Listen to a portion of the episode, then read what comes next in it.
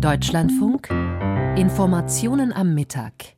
Der Finanzkrisenstab der Bundesbank berät heute über mögliche Auswirkungen des Zusammenbruchs der Silicon Valley Bank in den USA.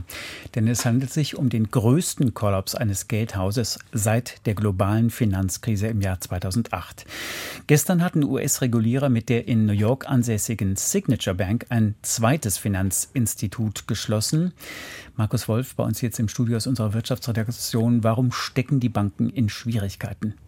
Ja, also bei der Signature Bank, äh, da ist es so ein bisschen spezieller. Das ist eine Bank, die sehr stark im Kryptomarkt investiert war. Bei der Silicon Valley Bank, da äh, sind die Alarmglocken schon ein bisschen stärker an bei den Regulierern, weil das äh, einfach eine gewöhnliche Geschäftsbank war, die halt speziell noch Startups finanziert hat. Also da hatten viele Startups im Silicon Valley ihre Konten. Was macht jetzt eine Bank mit solchen Einlagen von Startups? Die hat das in der Niedrigzinsphase vor allen Dingen in langjährige Staatsanleihen angelegt, weil die gelten im Prinzip als beste Version sein Geld zu parken und äh, sind auch eigentlich eine Garantie, schnell wieder das zu Cash zu machen und sozusagen zu Geld zu machen. Man findet eigentlich immer Käufer und eigentlich ist es ein niedriges, niedriges Risiko. Jetzt gab es aber in den letzten Monaten ja schon steigende Zinsen, eine sogenannte Zinswende von Zentralbank der USA und von der EZB. Und das führt eben dazu, dass diese alten Anleihen, die diese Bank hatte, nicht mehr so viel wert sind, weil jetzt gibt es ganz andere Anleihen, die höhere Zinsen haben auf dem Markt. Und dann ist es sozusagen im Prinzip in deren Bilanz ein Verlust. Mhm. Und wenn dann gleichzeitig Startups was abrufen, dann kommt so eine Bank in Probleme. Was bedeuten diese Turbulenzen zweier Banken jetzt für die weitere Zinspolitik der Notenbanken, also der Fed oder auch der EZB? Ja, es gibt jetzt Analysten, die sagen, das kann bedeuten, dass die Zentralbanken die Zinsen nicht mehr in dem Tempo anheben, wie sie es bis jetzt geplant haben.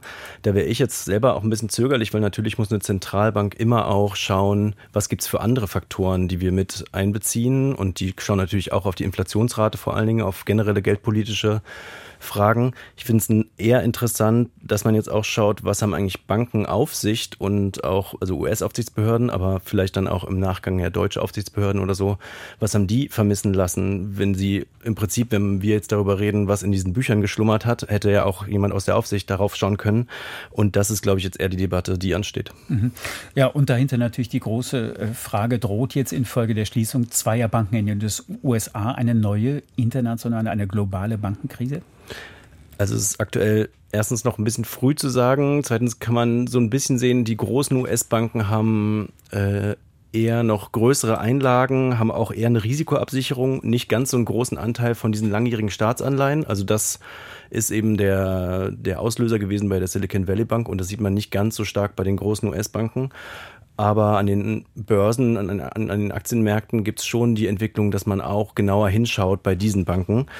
Und klar, diese Dynamik wirft die Frage auf, wie groß ist das Zinsrisiko in den Büchern anderer Banken und jenseits von diesem inneren Kreis des, der Bankendebatte muss man auch über allgemeines äh, Risiko zum Beispiel bei Kreditkarten oder so reden. Und da gibt es in den USA auch schon Anzeichen dafür, dass eben Leute mit Kreditkarten durch die steigenden Zinsen in Probleme kommen. Und das gibt dann nochmal einen extra Push in den Problemen von Bankenbilanzen. Welche Auswirkungen hat die Schließung jetzt vor allem der Silicon Valley Bank für Unternehmen im Silicon Valley, also für die Kundschaft? Ja, die Kunden haben ja in der letzten Woche ganz stark schon ihr Geld abgezogen. Es war einer der größten Bankruns, sagt man, also sozusagen Abrufe von Einlagen auch seit der Finanzkrise. 40 Milliarden Dollar wurden da abgehoben.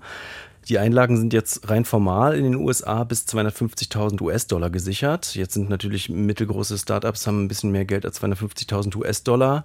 Da laufen jetzt gerade die Debatten in den USA. Wird da noch mehr gesichert werden, auch allgemein die Bankeinlagen gesichert ähm, und, und, über diese 250.000 US-Dollar hinaus. In der EU gibt es auch so einen Einlagensicherungsfonds übrigens.